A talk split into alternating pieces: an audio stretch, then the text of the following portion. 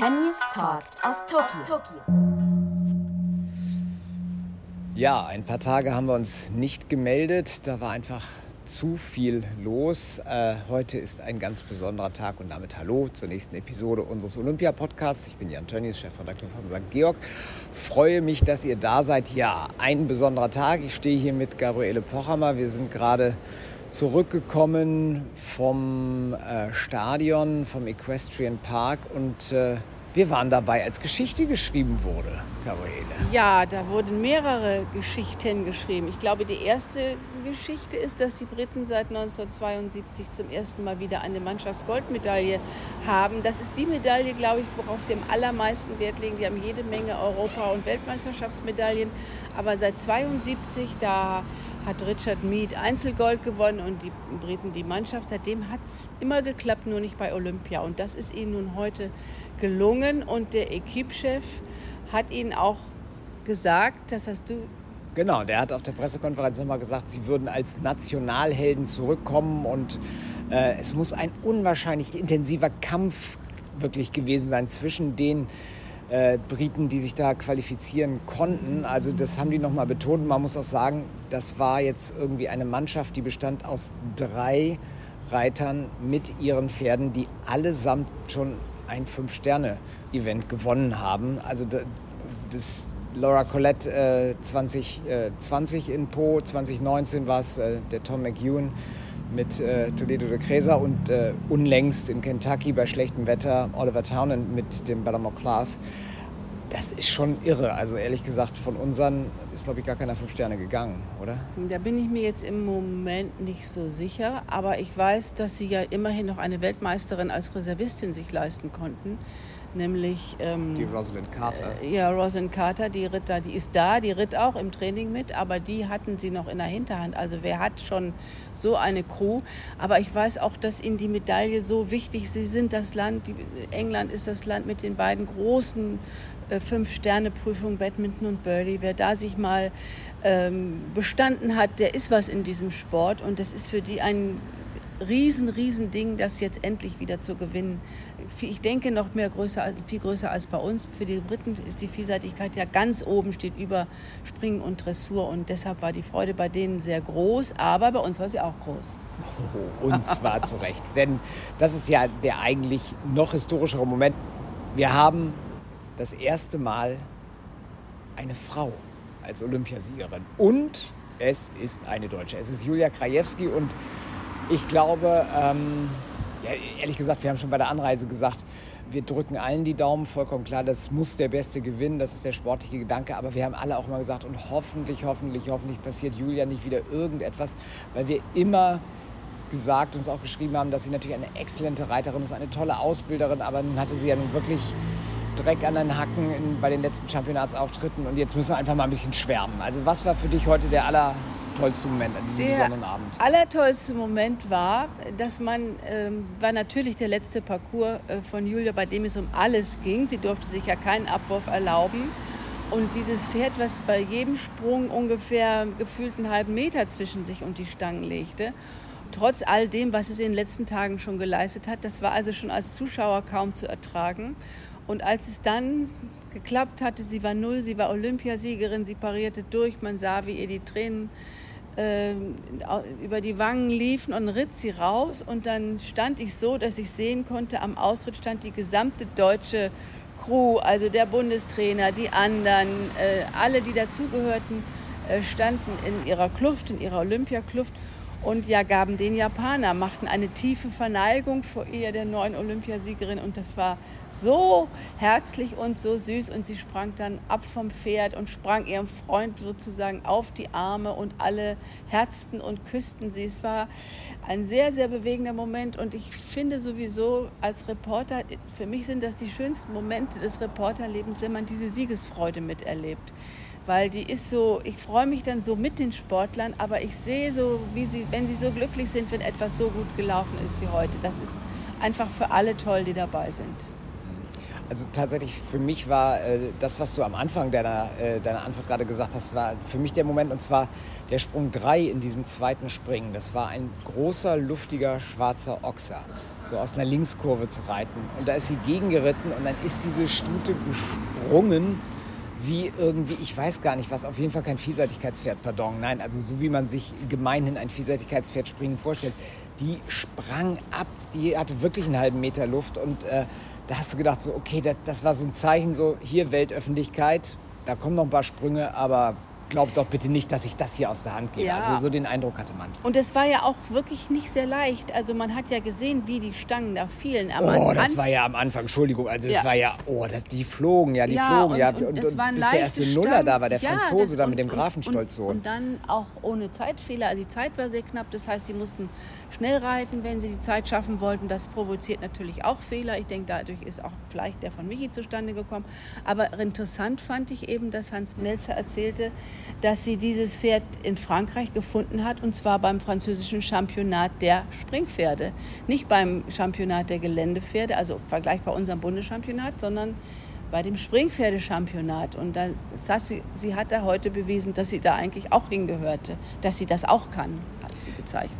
Ja, und das ist auch, das zeichnet Julia auch so aus, dass sie ja so eine sehr ähm, coole, also im positivsten Sinne coole Art hat und dann auch sagt, das ist mein Springpferd. Die habe ich als Springpferd äh, so bekommen. So, so, und die, die habe ich dann ja fünfjährig bekommen. Also das ist so unspektakulär, aber dass es wirklich ein tolles Pferd ist, das hat sie ja sehr früh auch äh, gewusst. Schön finde ich dann aber auch, dass sie immer wieder sagt, äh, was es für dieses Pferd bedeutet, die Nummer eins im Stall geworden zu sein. Die Nummer eins, weil natürlich erst Chipmunk bis vor drei Jahren noch da im Stall war. Gut, da war da sprach keiner von Amand de Biville, diesen Namen kann man ja nicht aussprechen. Also wir einigen uns auf Mandy, wie sie im Stall genannt wird. Und da hieß sie ja immer noch der Trecker. Die hatte auch sogar auf Instagram als Emoticon immer einen Trecker. Äh, heute, was hat sie gesagt? Irgendwas mit einer Löwin? Ja, sie hat gesagt, sie hat mal irgendwie gesagt, sie ist mal Prinzessin, mal Löwin. Und ähm, das heißt, sie ist einmal sehr kapriziös und stutenbe stutig, bewusst, dass, sie, ähm, dass, man, dass man ihr zuguckt und auf der anderen Seite eben eine Kämpferin, das ist wohl die Löwin. Und heute sei sie eine sehr liebe Löwin gewesen. Das heißt, sie, sie kämpfte, aber sie kämpfte mit ihrer Reiterin und sie wollte auch eigentlich alles tun und alles richtig machen. Und den Eindruck hatte man auch, wenn man zuguckte, dieses Pferd will heute keinen Fehler machen. Es gab zwar den Sprung, den du erwähnt hast, gab es, dann gab es einen, der war, da war eine fast un, mit dem Hintergrund verschmelzende Planke drüber. Mehrere hatten da einen Fehler also das Pferd war irritiert, hätte irritiert sein können, sprang drüber. Dann gab es diese Dreifache aus den weißen Stangen.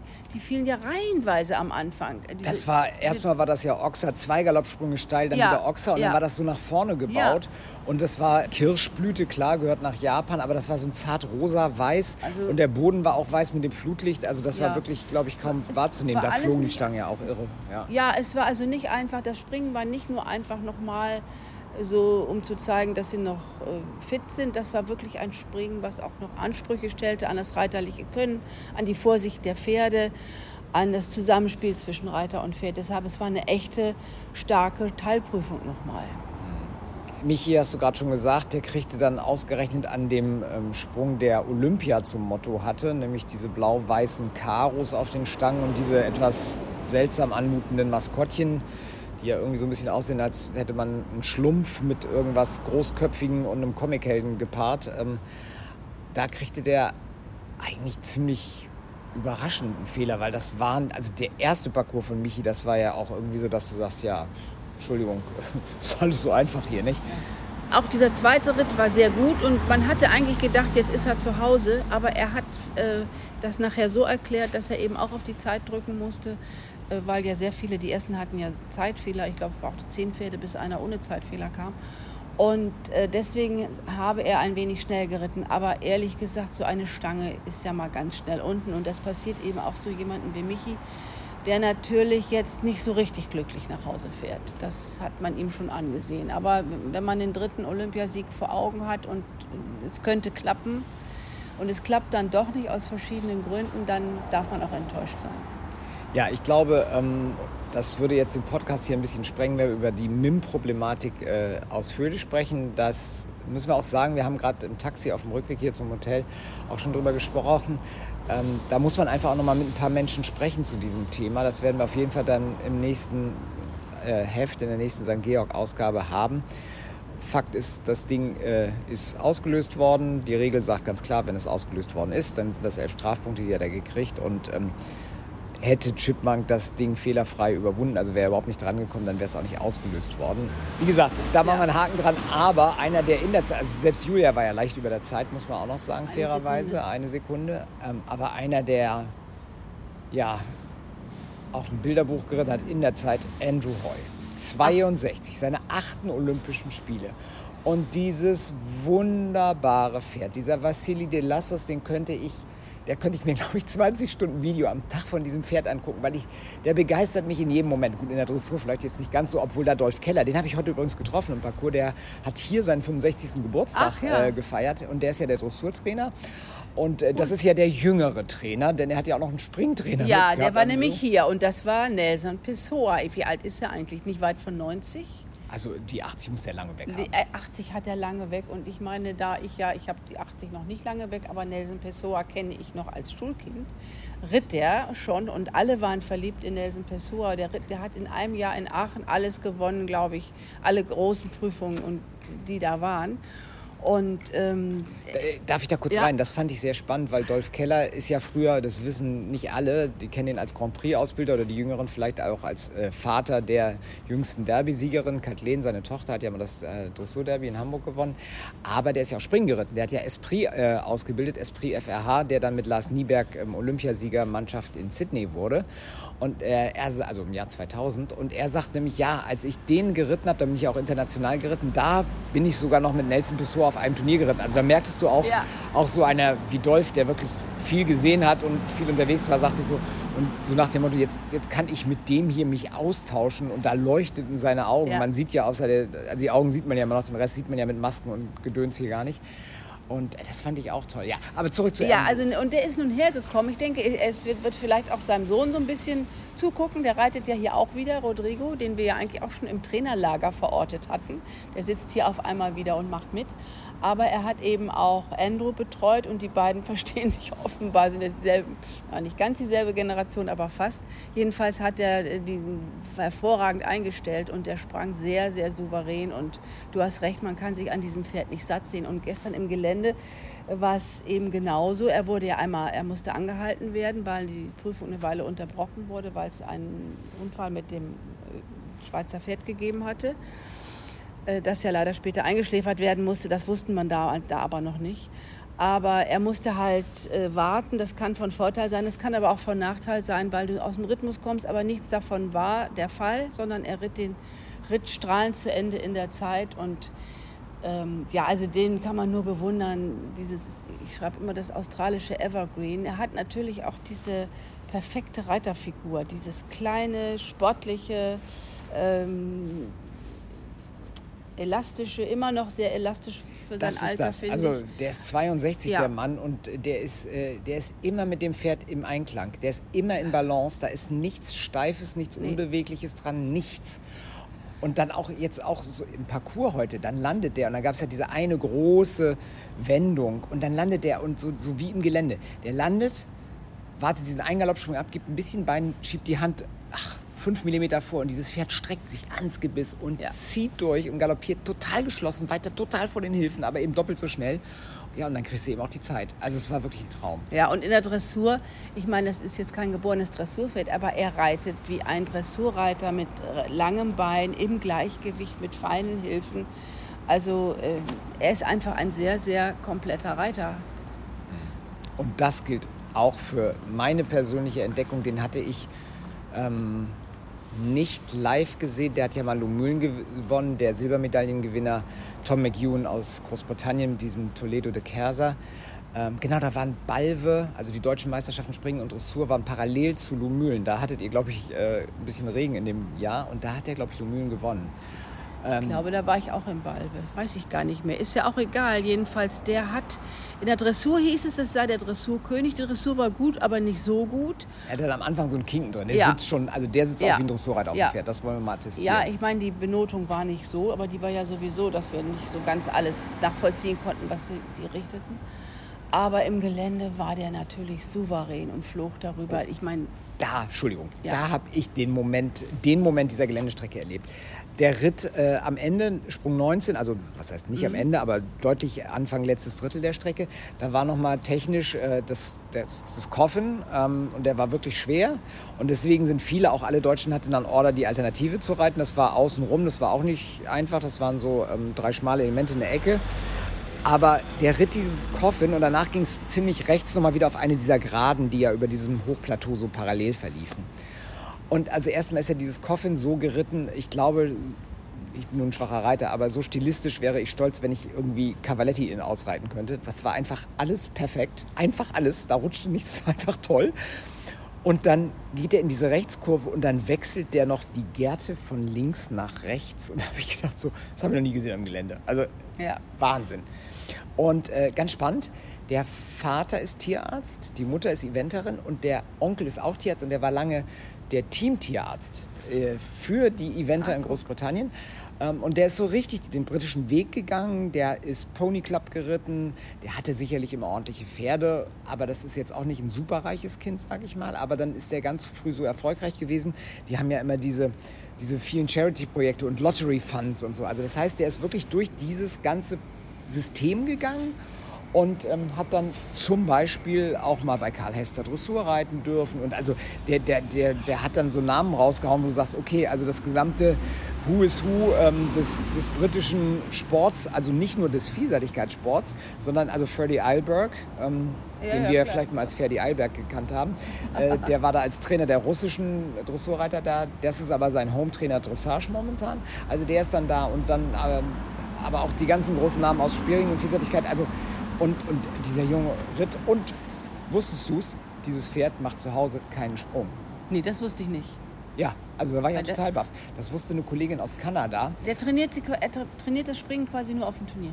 Ja, er sagt irgendwie, ähm, zu Hause geht das nicht und dann macht das keinen Spaß, aber auf dem Turnier hat er Spaß. Und er sagte dann wirklich, den letzten Sprung, also im Sinne nicht von Geländesprung, sondern den letzten Sprung mit einer Stange, einer bunt bemalten Stange, den hat er wirklich äh, bei der letzten Sichtung äh, der Engländer in Großbritannien gemacht. Und dann fährt er hier, also was heißt der fährt, der fliegt hier rüber und hat vier, sechs Wochen nicht eine einzige bunte Stange avisiert, weil er sagt, das, aber das, es geht ja, sagt er. Das fand ich auch irre. Also, Ja, aber das ist schon sehr besonders und ähm, ich meine, er ist halt aber auch so ein, trotzdem, trotzdem so ein richtiges Gewächs von der Insel. Aus diesem Holz sind die geschnitzt. Nicht immer, also du hast erzählt, er kommt aus einer Familie, die dem Vielseitigkeitssport immer nahe stand.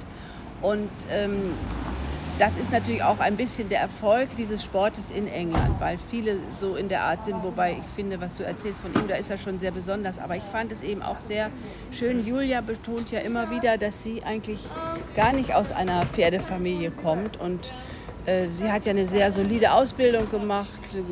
Pferdewirtschaftsmeisterin ist sie, glaube ich, und macht es als noch diesen Diplomtrainer studiert und, und die ist Bundestrainerin. Und sie ist Bundestrainer und ich glaube, die jungen Leute vergöttern sie, habe ich mir sagen lassen. Also ihre, ihre jungen Leute, die sie trainiert.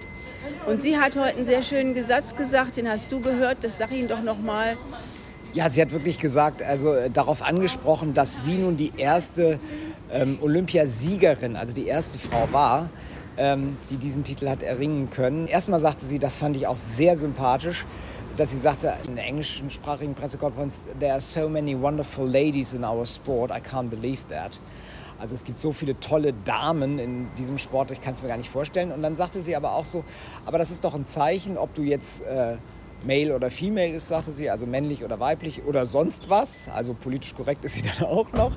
Ähm, wenn du einen Traum hast und wenn du eine Passion, eine Passion, eine Leidenschaft hast, dann geht alles. Und wenn dieses Signal ausgehen könnte von ihrem Sieg und wenn sie damit junge Mädchen dafür begeistern kann, sich für den Pferdesport, für den Vielseitigkeitssport zu begeistern, dann würde sie das einfach glücklich machen. Und das fand ich einen ganz, ganz tollen Satz, weil er eben auch aus vollstem Herzen kam. Das hast du ja angesehen. Das Ja. ist nicht irgendwie auswendig gelernt. Ich meine, du, du, du bereitest hier, du fährst ja nicht nach Tokio und sagst, ich, ich bereite mir mal so eine Dankesrede vor, wenn ich denn Olympiasiegerin bin. Machst ja nicht. Nee, aber ich glaube, wenn man Olympiasiegerin ist, dann fällt einem das auch so ein. Ja. Und ich hoffe, Sie feiern das dann doch ein bisschen heute. Und, und sie kostet ihr Glück aus und genießt den Tag und hat da noch ganz, ganz viel lange Freude. Und ich glaube, dass sich ihr Leben auch ein bisschen verändern wird. Als Olympiasiegerin hast du einfach ein ganz anderes Standing in der Welt, in der du dich bewegst. Ja, und äh, auch toll, Familienmensch. Sie hat tatsächlich, sie sagt, es war ihr, ihr Handy sprudelt über, sagte sie, oder explodiert, Explodiert. explodiert, so hat sie es gesagt. Aber sie hat tatsächlich ihre Mutter und ihre beiden Schwestern, die zu Hause vom Fernseher saßen, angerufen und nach dem Motto, ich habe es geschafft oder so, keine Ahnung, was sie gesagt hat. Also das finde ich auch toll. Und dass sie dann auch sofort gesagt hat, sie freut sich aber auch, dass Mandy jetzt auf jeden Fall mal zwei, drei Wochen Urlaub kriegt und die wird sich sicherlich auf ihre Weide freuen. Und ähm, die Weide und jeden einzelnen Grashalm von diesem tollen Pferd gönnen wir von Herzen. Genau. Gute Nacht. Gute Nacht aus Tokio. In diesem Sinne, wenn es euch gefallen hat, ist schon ein bisschen später. Ja, jetzt ist schon wieder Viertel nach eins oder sowas, aber egal. Morgen geht es auch ein bisschen später raus. Ja, das war unser Podcast äh, an diesem ganz besonderen Abend mit dieser ganz besonderen ersten Olympiasiegerin, die dann auch noch eine Deutsche ist, Julia Krajewski. Wenn euch der Podcast Spaß gemacht hat, dann teilt ihn doch einfach auf euren sozialen Kanälen und guckt immer wieder rein auf www.st-georg.de, denn da steht ja alles drin. Wir bereiten auch gerade noch ein paar Hintergrundinfos zu Julia vor. Also was, wenn ich sage wir, wir sind hier beide vor Ort in Tokio, aber wir haben auch eine super tolle Redaktion in Deutschland, die auch alle mitfiebern, die alles möglich machen. Deswegen hier von meiner Seite auch mal ein ganz herzliches Dankeschön nach Hamburg. Ihr macht einen tollen Job und das ist Olympia. Bis bald. Tschüss. Und nun, und nun Ende Gelände. Das war St. Georg, der Pferdepodcast. Der Pferdepodcast.